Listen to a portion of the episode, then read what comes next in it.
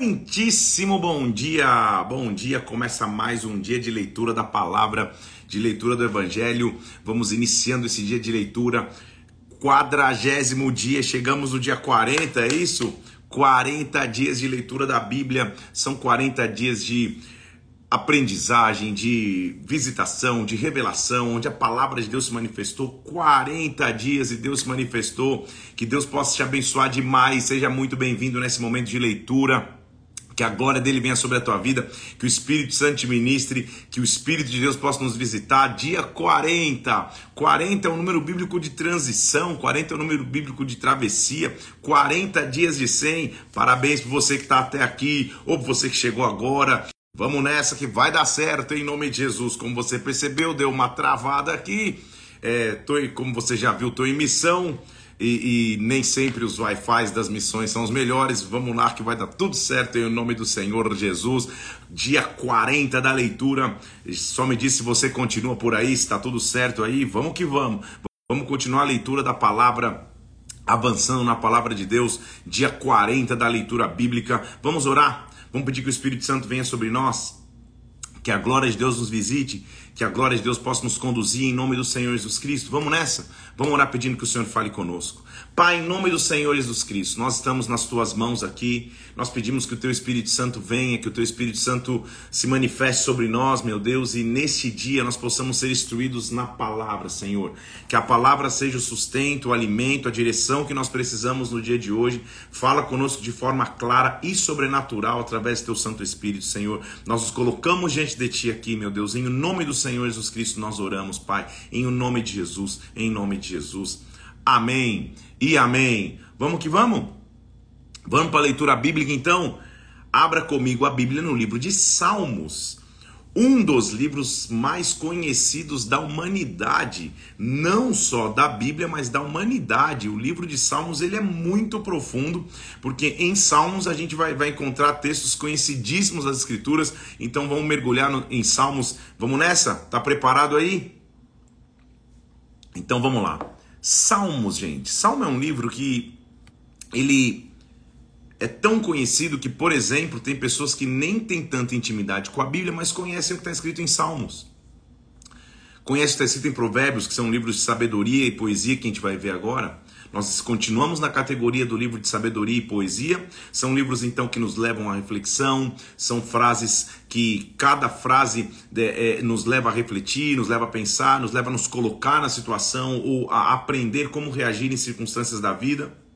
Evidente que o livro de Salmos é um desafio para nós nesse propósito de leitura, porque cada salmo daria uma live.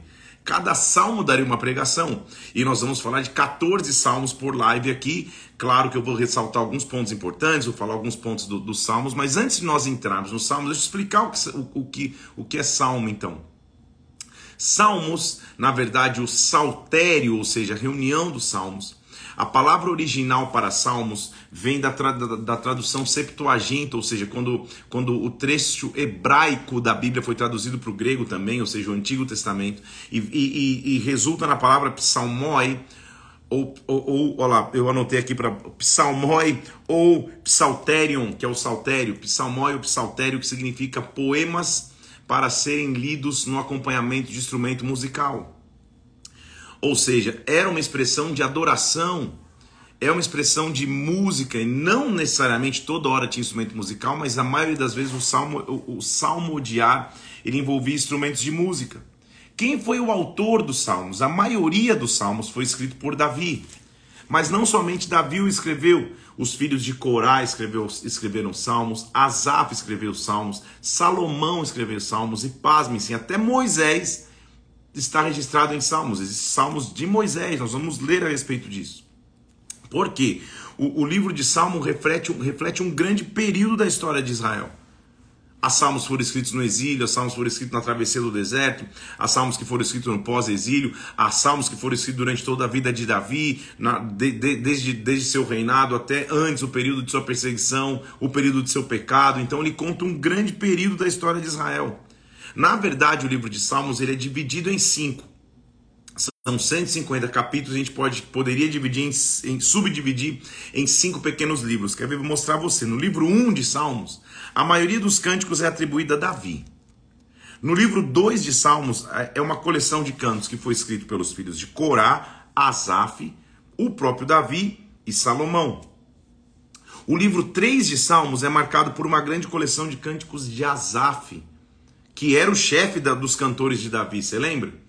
O livro 4 de Salmos não tem tantos autores citados, mas a gente vai, vai ser uma compilação de salmos citados por Davi, Moisés e Salomão. E o livro 5 de Salmos, que é o final, registra os cânticos de Davi. E no livro 5 começam uma série de, de salmos que nós chamamos de Halel, que vem da palavra hebraica aleluia, ou aleluia, uma palavra de louvor, uma palavra de exaltação. São os, é o Halel no final dos salmos.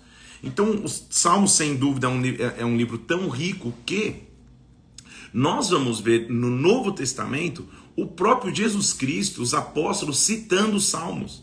Salmo, então, permeia a vida do, do, do, do, do judeu, permeia a vida do povo hebreu, assim como a nossa. Então, no livro de Salmos existem muitos ensinamentos, existe muita adoração, existe muito princípio de vida, existe muita sabedoria. Frequentemente você vai ver então na história bíblica os escritores de Salmos expressando os pensamentos que são pensamentos da humanidade, que são pensamentos do homem. Em Salmos se faz declarações de fé. E aí nós conseguimos dividir alguns salmos. Existem salmos que expressam confiança. Existem salmos que estabelecem princípios. Existem salmos que são salmos régios. O que, que significa um salmo régio? É o salmo que manifesta a majestade do rei. Existem salmos que são messiânicos, que são revelações do que seria o Messias, do que seria o próprio Jesus Cristo. Como, como o livro de Salmos está baseado na, na poesia e na sabedoria, ou seja, a poesia hebraica, o livro de Salmo então vai estar cheio de paralelismos, ou seja, histórias, é, é, é, conceitos colocados em paralelos. Os dísticos, lembra que eu falei que, era o dístico hebraico, que pode ser o disco o disco construtivo ou o dístico sintético são palavras que expressam a mesma ideia, uma frase dá força para outra, elas vão construindo uma ideia. Tudo isso nós vamos ver no livro de Salmos. Vamos mergulhar então na palavra de Deus. Vamos começar a entrar em Salmos. Hoje nós vamos até Salmo 12, tendo em vista que ainda na, na, na, na, organização da leitura de hoje estaria o final de Jó, mas a gente já terminou Jó ontem para não misturar os canais aqui. Então vamos 12 capítulos no livro de Salmos hoje. Vamos mergulhar em alguns deles, vamos comentar alguma coisa, vamos ver o que Salmos tem para nos oferecer. Por último, quero dizer que Cristo está revelado por todos os salmos. Metade das referências do Antigo Testamento ao Messias, que os escritores do Novo Testamento citam, vem de Salmos. Então Jesus ele está inserido em Salmos como revelação. Porque é óbvio que o ápice da adoração, que o adorar com instrumentos, que adorar salmodiando, que o adorar falando coisas novas a Deus, ele vai revelar Jesus Cristo de alguma maneira. Então, a, o convite que Deus que Deus tem até nós, a, até cada um de nós hoje, é vamos continuar salmodiando. Vamos falar dos salmos que nós conhecemos, mas vamos em adoração falar coisas ao Senhor, palavras de sabedoria ao Senhor, palavras de alegria ao Senhor. Então, vamos para salmo. O primeiro salmo, ele vai mostrar o padrão e é tão interessante porque ele vai até então nos livros históricos nós víamos Israel como nação, Judá como nação na época do reino dividido, lidando com Deus. O primeiro salmo já vai mostrar o poder e a responsabilidade do indivíduo. Não é mais a nação inteira somente que peca e a nação inteira se arrepende diante de Deus. Agora é o indivíduo entendendo como ele tem que se comportar na vida, como ele tem que viver os seus dias, como ele tem que se comportar passo a passo para estar na presença de Deus e para que a sua vida prospere. O conceito hebraico de prosperar na vida envolve família, filhos, matrimônio, negócios, vida litúrgica, ou seja, ministério. Então, prosperar, ou seja, em tudo na vida dar certo, mais uma vez, tá? Para que você, você que está anotando poder respirar aí no conceito hebraico envolve família, filhos, matrimônio, negócios, né? Ou seja, a, a, a função do teu trabalho e tua vida litúrgica, o teu ministério. Qual seria a fórmula para tudo dar certo? Vamos ler o que a Bíblia nos diz. Olha lá, bem-aventurado. Pela primeira vez aparece esse conceito na Bíblia. Bem-aventurado significa feliz, contente, realizado. Bem-aventurado o homem, e veja os passos, que não anda no conselho dos ímpios, não se detém no caminho dos pecadores, não se assenta na roda dos escarnecedores. Então são três passos que o homem, o homem quando ele diz aqui é é, é a raça humana, o homem e a mulher tem que ter para ser bem sucedido. Então, primeiro, ele não anda no conselho dos ímpios, ele não escuta o conceito mundano de vida, os princípios mundanos de vida, os princípios de quem não teme a Deus. Ele não escuta esses conselhos. Ele não para no caminho do pecado, porque é alguém que vem, é, a, a figura de linguagem é alguém que vem andando num caminho e começa a escutar um negócio que, que é, parece interessante, ele para. Não se detém no caminho dos pecadores, ele não para nesse caminho. Se ele para, em algum momento, o terceiro que vai acontecer, ele se senta na roda dos escarnecedores. Então, às vezes é uma confusão, o cara fala, pô, não vou conviver com ninguém, não vou nem almoçar com a galera do meu trabalho na hora do almoço, porque eu não posso me assentar na roda dos escarnecedores. Não é isso que ele está dizendo. Assentar, nesse caso, significa frequentar a roda. Em, em algum momento você vai evangelizar, vai falar com alguém, você vai sentar em mesas de escarnecedores, não há problema. O problema é quando você escuta o conselho dos ímpios, se detém no caminho do pecado e senta, frequenta a roda dos escarnecedores. Pelo contrário, ele vai fazer o antagonismo aqui, olha lá, pelo contrário, ao invés de fazer esses três, o seu prazer está na lei do Senhor, ele medita nela de dia e de noite. O seu prazer está na lei do Senhor e ele medita nela de dia e de noite. São tantas riquezas em um só salmo que eu não estou conseguindo sair do primeiro, mas vamos nessa. Meditar é a palavra hebraica hagat, que significa suavemente repetir em voz baixa. O que é meditar na lei do Senhor, então? É ter a lei constantemente comigo. É conhecer a verdade, conhecer a palavra. Por isso você está aqui há 40 dias é conhecer a Bíblia e, e ter ela no, na, não só no seu coração, mas nos seus lábios, não só nos seus lábios, mas no coração. O que ele está dizendo? Se eu conheço a verdade, se eu medito na lei do Senhor, ou seja, se eu repito em voz baixa, o que ele está dizendo é, é, é a, a, repetição em voz, em voz baixa para o hebreu era uma forma de assimilação, era uma forma de memorização, uma forma de assimilar o, o, o conhecimento. Não é que você tem que ficar andando o dia inteiro na rua meditando em voz baixa. Não é isso. Mas meditar significa que está no meu coração, está nos meus lábios. Então ele medita na lei do Senhor quando? De dia e de noite. E olha a figura que ele vai dizer: esta pessoa vai ser como árvore plantada junto às águas, que no devido tempo dá o fruto, folhagem que não murcha, e tudo que ele faz será bem sucedido. Árvore plantada junto às águas. Existe um sistema de raiz. Onde você está plantado? Água na Bíblia, nós já vimos Ezequiel, por exemplo, 47. Mostra um rio, um rio que flui, um rio que flui e neste caso o rio saia do templo. Nós sabemos, na Bíblia, lá, no, lá na frente você vai ver, que o rio flui do trono e do cordeiro, que o próprio Cristo, ao ser perfurado na cruz, saiu, saiu de sua lateral sangue e água. O que ele está dizendo é o homem que está plantado junto à água. Que água é essa? O próprio Jesus Cristo, a presença de Deus, tudo que ele faz é bem sucedido. Bem sucedido em tudo é, como eu já te disse no conceito hebraico, para te repetir, família, filhos, matrimônio, negócios, liturgia, ministério, tudo é bem sucedido. Então planta a tua árvore, planta a tua vida junto às águas. Há então aqui um paralelismo claro. Paralelos são canais que não se misturam. Ou você senta em roda de escarnecedores, escuta o conselho dos ímpios, ou você medita na lei do Senhor. Não dá para ter os dois. Não dá para ter conceitos de vida que não vêm de Deus associados com a lei de Deus. Ou você está em um, está em outro, é o que o salmista está dizendo. Prefira estar na presença de Deus, ao invés de estar sentado ou frequentando rodas de escarnecedores. Plante a tua árvore junto às águas, porque a folhagem não vai murchar, no devido tempo vai ter fruto. Olha o paralelismo de novo. Os ímpios não são assim. Os ímpios, versículo 4, são como a palha que o vento dispersa. Olha como a linguagem poética é interessante. É literal, mas é poesia. é uma palha que vem, o vento leva para um lado, leva para o outro, leva para o outro, leva o outro, não tem rumo na vida, está sempre perdido.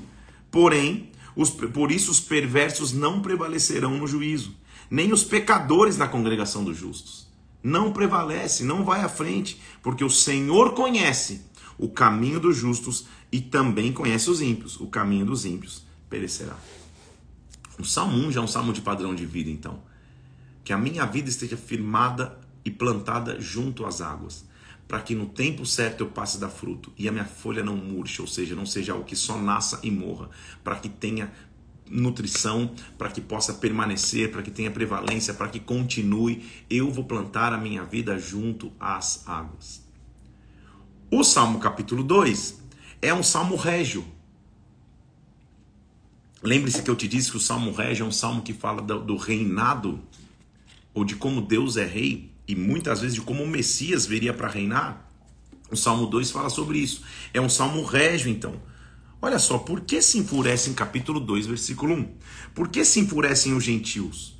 Por que os povos imaginam coisas vãs? Por que, que, por que, que há tanta ira? Quem que é gentil? É aquele que não é judeu. Por que, que, que há tanta ira no inimigo?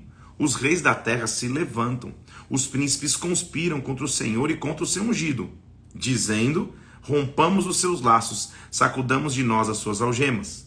Então, são perseguições, e aí você pode ver que Davi está escrevendo e esse ungido pode ser o próprio Davi, que está sofrendo perseguições, e o ungido principal seria o próprio Jesus Cristo.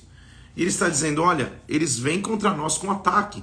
Versículo 4: Ri-se aquele que habita nos céus, o Senhor romba deles. Como é interessante essa visão que o salmista tem, porque ele está dizendo, cara, a gente pode estar passando ataques, mas o que é dono de todas as coisas olha lá de cima e ri. Ele fala, cara, não é possível que esse, que essa, que, que esse inimigo insignificante vai tentar atacar os meus filhos ou vai tentar me atacar. O que ele está mostrando então que há um rei que governa, que há um rei que é forte, que há um rei que preside tudo, que há um rei que tem todo o poder. Então ele vem dizendo assim: olha, eu, porém, constituí o meu rei sobre o meu santo monte Sião. Calma aí, calma aí. Davi, ele estabelece a cidade de Davi, que é Sião. Nós sabemos que o rei que viria de Sião é o rei da linhagem de Davi. É um salmo régio que nos remete ao Messias, que nos remete àquele que viria, ao rei ungido que viria para reinar. E olha o que esse rei nos dá: proclamarei o decreto do Senhor. Ele disse: Você é meu filho, hoje eu te gerei. Eu sou o teu pai. Eu sou filho de um rei. É isso que a Bíblia está dizendo. Eu faço parte da linhagem real. E aí, porque eu, eu posso estar vivendo a luta que for, eu posso estar vivendo a dificuldade que for, eu posso estar vivendo a escassez que foi, eu tenho um rei. E o rei fala assim: faz o seguinte, não me pede coisa pouca, não. Versículo 9, versículo 8. Essa é a nossa frase de hoje, inclusive. Pede-me e eu te darei as nações por herança, as extremidades da terra por tua possessão. Sabe o que o rei está dizendo? Quando você chegar diante de mim, não peça coisa pequena. Não venha com uma mente de escassez.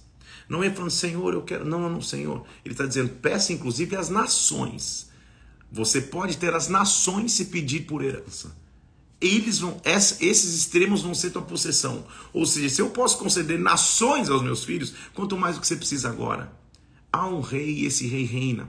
Há um rei e esse rei comanda. E este rei te chama de filho. Esse rei é o teu pai. Esse rei é o próprio Deus. Agora então, ó reis, está falando para os reis da terra, sejam prudentes. Deixai-vos advertir, juízes da terra, ou seja, todo governo da terra tem que se curvar ao governo dos céus. Servi ao Senhor com temor e alegrai-vos nele com tremor. Renda-se perante o rei. Pede-me eu te darei as nações como herança. Esse é o versículo de hoje. Pede-me, eu te darei as nações como herança. Há um rei que ele te autoriza a pedir. Por quê? Porque é uma sequência. Se você medita na lei do Senhor de dia e de noite, se você está plantado junto às águas, junto ao ribeiro de águas que flui, a tua folha não murcha, você vai conhecer o rei. O rei que te protege nas batalhas, o rei que te protege nas guerras, o rei que te visita em tempos de dificuldade, este rei está presente. E este rei te diz: Me pede, eu vou te dar nações como herança. O que para você é maior do que nações no plural?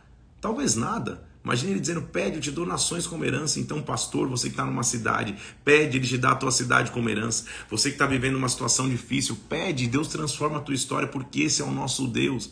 Esta é a maravilha da presença de Deus que nós vivemos e da presença de Deus que nós temos. Este é Deus.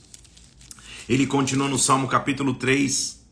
Perdão, vamos, vamos continuar o versículo 12, diz assim: Beijai o filho para que não se irrite, não pereçais no caminho, reconheça o filho porque dentro de pouco se lhe infamaria. Bem a ira, bem-aventurado todos os que nele se refugiam. Como é bom se refugiar num rei. Como é bom se refugiar num Deus. Eu vou abrir os comentários aqui só para que você diga um amém, um aleluia. Se você está aqui ainda, como eu estou em missão, tô, quero, quero ver se você continua aqui, se está se, se tá funcionando normalmente a conexão, só para você me dar um oi aqui. Isso, aleluia, vamos nessa. Me dá um oi se estiver funcionando, se estiver tudo normal. Vamos continuar. Salmo capítulo 3 continua é, aquilo que a Bíblia vai nos trazer, aquilo que a Bíblia vai nos ensinar. Só que a confiança no tempo de adversidade. Como nós devemos confiar em Deus em horas difíceis. Como Deus nos, nos, nos é instrumento de confiança. Lá vem ele dizendo aqui, ó. Esse salmo Davi escreveu, inclusive, só para que você entenda o contexto, quando ele fugia de Absalão. Você lembra comigo que Davi passou uma perseguição gigantesca com Absalão? Absalão o persegue, parece que, que, que Davi nunca iria encontrar saída, nunca iria encontrar resposta. É, é, Absalão parecia muito mais forte que ele, estava ferido, sendo, sendo perseguido pelo seu próprio filho. E ele diz assim: Senhor, como tem crescido os meus inimigos, como é grande o número dos meus adversários. Muitos se levantam contra mim, muitos dizem de mim: não há salvação para ele há lutas que nós passamos, a dificuldade que nós vivemos, que as pessoas ao, ao nosso redor falam: Meu Deus, é tanta, é tanta coisa que ele está passando que as pessoas de fora olham e falam: Cara, não há salvação. Não há salvação, não há esperança para ele. Mas, olha o paralelismo: eu não vou crer naquilo que as pessoas dizem, é o que, é o que Davi está dizendo. Porém, tu, Senhor, és o meu escudo, a minha glória, o Senhor exalta a minha cabeça. Nós temos um Deus quando nós clamamos, ele responde. Ele diz assim: Olha, com a minha voz eu clamo ao Senhor. Ele do seu santo monte me responde. Por isso eu tenho paz. Olha o versículo 5: Eu me deito, pego no sono, acordo, porque é o Senhor que me sustenta. O Senhor me sustenta. O Senhor cuida da minha vida. O Senhor cuida da minha história. Eu não tenho medo dos dez milhares ou do milhares de povo que me cerca, que está ao meu redor que tomam posição contra mim em todos os lados. Levanta-te, Senhor, salva-me, meu Deus, fere os meus inimigos no queixo, ou seja, derrota os meus inimigos, porque do Senhor é a salvação, sobre o seu povo está a sua bênção. É bom demais confiar no Senhor. É bom demais confiar em sua grandeza. É bom demais saber que Ele é Deus. É bom demais saber que Ele é grande. É bom demais saber que quando confiamos em Deus, Ele cuida de nossas vidas. Aleluia. Lá vem Deus dizendo assim, ó. Capítulo 4 de Salmos diz assim: Responde-me quando eu clamo. De novo, um Deus que responde clamor. Deus da minha justiça, na minha angústia, o Senhor tem me dado alívio. Tem misericórdia de mim, ouve a minha oração. Homens, até quando vocês vão tornar a glória em vexame? Até quando? Até quando vocês vão amar a vaidade e vão buscar a mentira? Clamem ao Senhor, sabe que o Senhor distingue para si o piedoso. O Senhor ouve quando eu clamo por Ele. Ele está dizendo: Deus é um Deus que responde clamor. Deus é um Deus que nos responde em qualquer circunstância, em qualquer situação. Ele nos responde. Irai-vos e não pequeis. Consulte no travesseiro e, e o teu coração fique sossegado. É a segunda vez que ele está falando de dormir em paz, porque Deus está cuidando. Deita, descansa, sossegue. Oferece só os teus sacrifícios ao Senhor. Confia no Senhor. Muitos dizem: Quem nos dará a conhecer o bem? Senhor, levanta sobre nós a luz do teu rosto. Em paz me deito, versículo 8. Logo pego no sono, porque o Senhor me faz repousar em segurança. Ele é o Deus que nos faz repousar em segurança. Ele é o Deus que nos faz repousar em tranquilidade. Ele é o Deus que vai te trazer tranquilidade. No meio da batalha, confia em Deus. No meio da batalha, estabelece a tua confiança no Senhor. Ele e somente nele nós devemos confiar, somente nele nós devemos colocar nossa fé, somente nele nós devemos colocar nossa esperança. Ele é Deus, ele é Senhor e a nossa confiança está expressa nele, está expressa em Deus. Mais uma vez, o capítulo 5 diz: Dai ouvido, Senhor, às minhas palavras. Ele está clamando: acode o meu gemido. Escuta, Rei meu e Deus meu, escuta a voz que clama pois a ti é que imploro. De manhã, Senhor, ouve a minha voz, de manhã te apresento a minha oração. Eu te espero a cada manhã. Como é bom começar o dia clamando ao Senhor. Como é bom começar o dia clamando a Deus, sabendo que quando nós falamos com Ele, Ele responde. É de manhã que eu clamo ao Senhor. Pois tu não és Deus que se agrade com a iniquidade, contigo não está o mal. Eu confio em ti, Senhor. Eu represento aquele que está em ti, eu represento o bem, então contigo não há mal. Os arrogantes, ao paralelismo, os ímpios, não permanecerão à tua vista. Aborrece os que praticam iniquidade. Porém, versículo 7, eu, pela riqueza da tua misericórdia, eu vou entrar na tua casa, me prostrarei diante do teu santo templo. Eu vou confiar em ti. Eu vou me prostrar diante de ti. Eu vou confiar na tua grandeza. Eu vou ter esperança baseada em Deus. Eu vou confiar em ti, Senhor. Como é maravilhoso isso. Ele dizendo assim, ó, versículo 11: Regozijem-se todos que confiam em ti, folguem-se de júbilo para sempre, porque o Senhor os defende.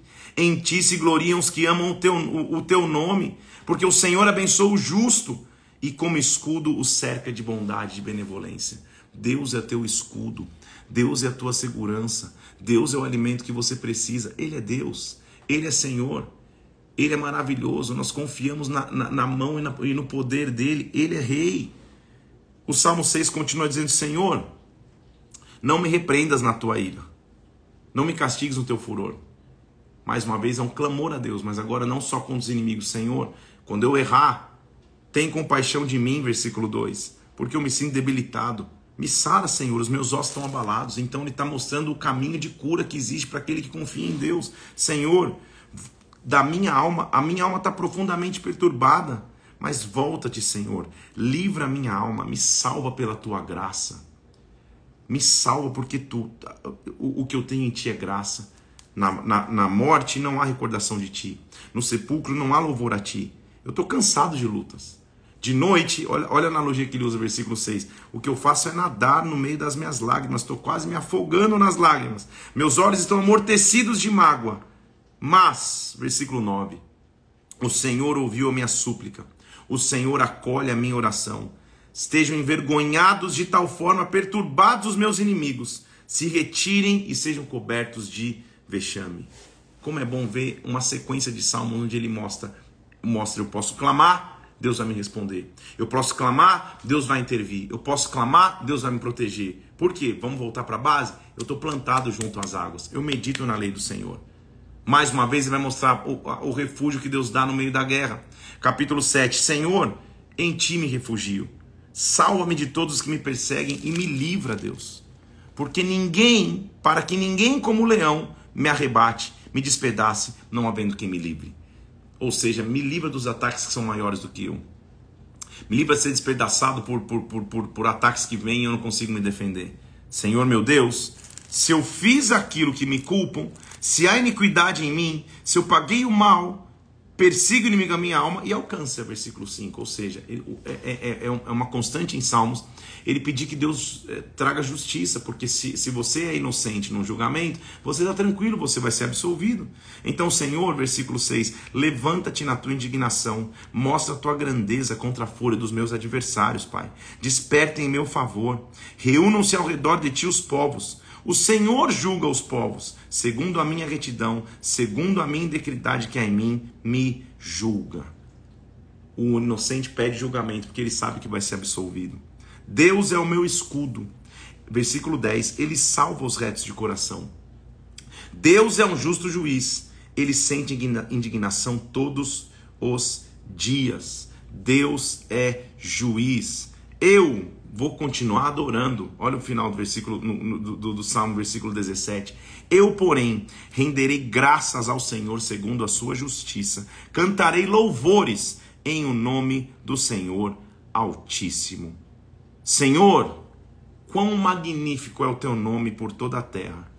Quão magnífico tu és. É um salmo que mostra a divindade, a grandeza, a glória do Senhor. Porque o Senhor expuseste nos céus a tua majestade. Da boca dos pequeninos, das crianças que mamam, desde lá o Senhor levantou força por causa dos adversários, para que o inimigo fique mudo, para que o vingador imudeça. Ele vai olhar o Criador.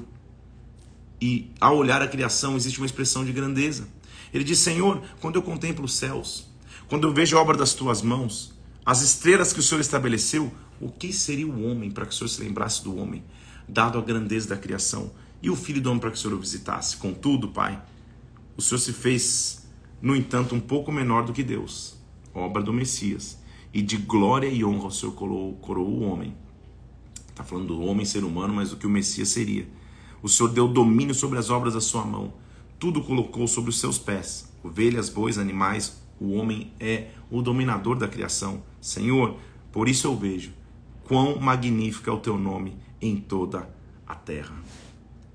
O Salmo 9 é um salmo acróstico. Lembra que eu falei que o acróstico é que cada letra do alfabeto inicia uma, uma estrofe que mostra o progress, a progressão e a evolução? É um salmo, na verdade, de ação de graças.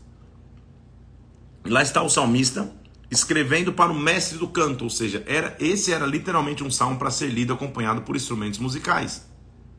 E lá vem o salmista dizendo assim, olha: Louvar-te-ei, Senhor, de todo o meu coração Contarei todas as tuas maravilhas.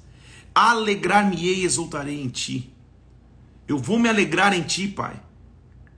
No teu nome altíssimo eu vou cantar louvores. Pois, ao retrocederem os meus inimigos, eles tropeçam e somem da tua presença. Percebeu o que o salmista está dizendo? Eu vou te adorar. Eu vou exaltar o teu nome.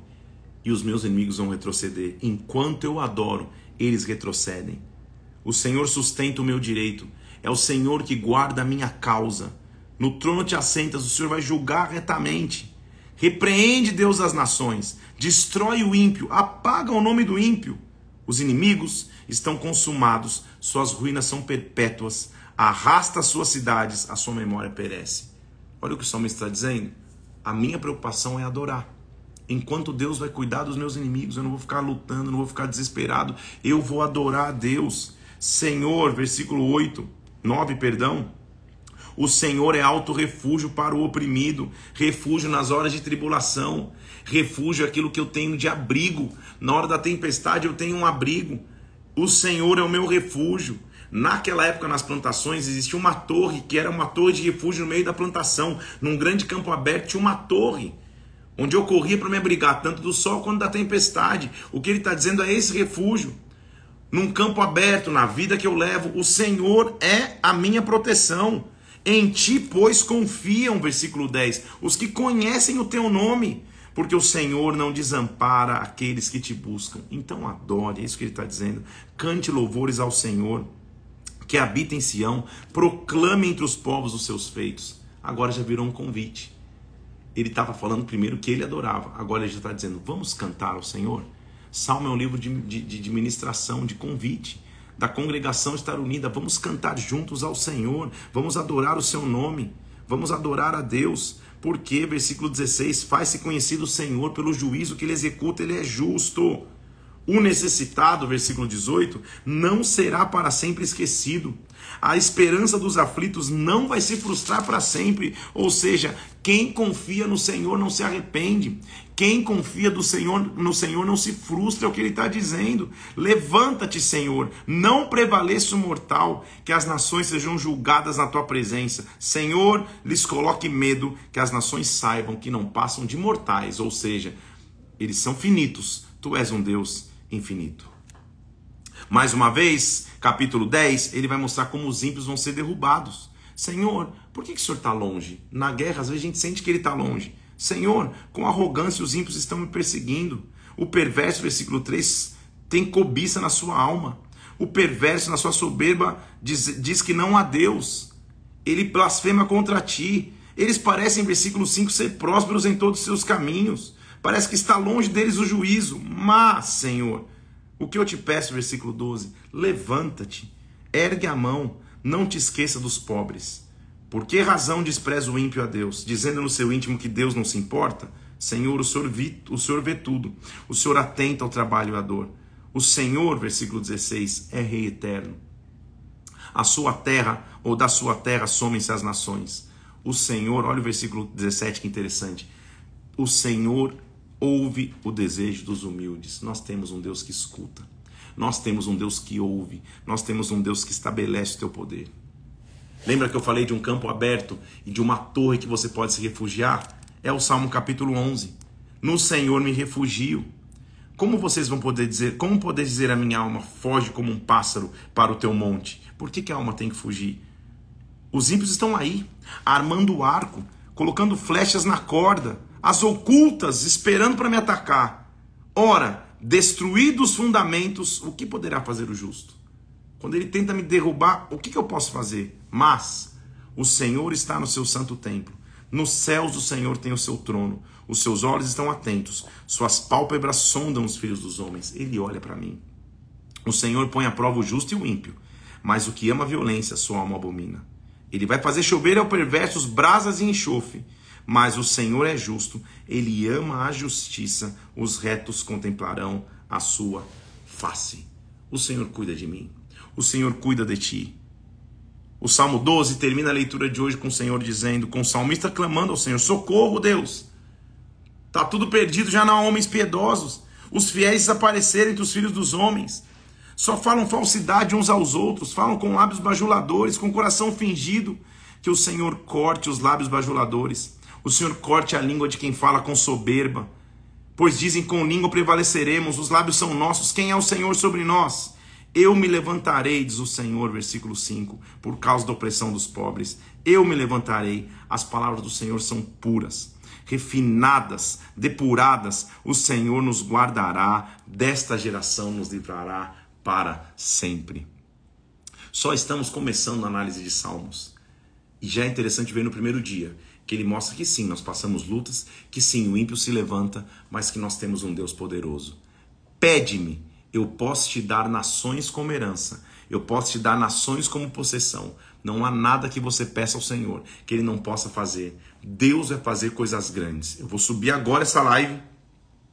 Comenta e reassiste Vou subir uma arte que diz: Pede-me, eu te darei as nações por herança. Se ele pode te dar as nações, não há nada que ele não possa te dar. Que Deus te abençoe, Deus te guarde. Chegamos no dia 40, amanhã é o dia 41 da nossa leitura. Nós vamos continuar mergulhados em Salmos.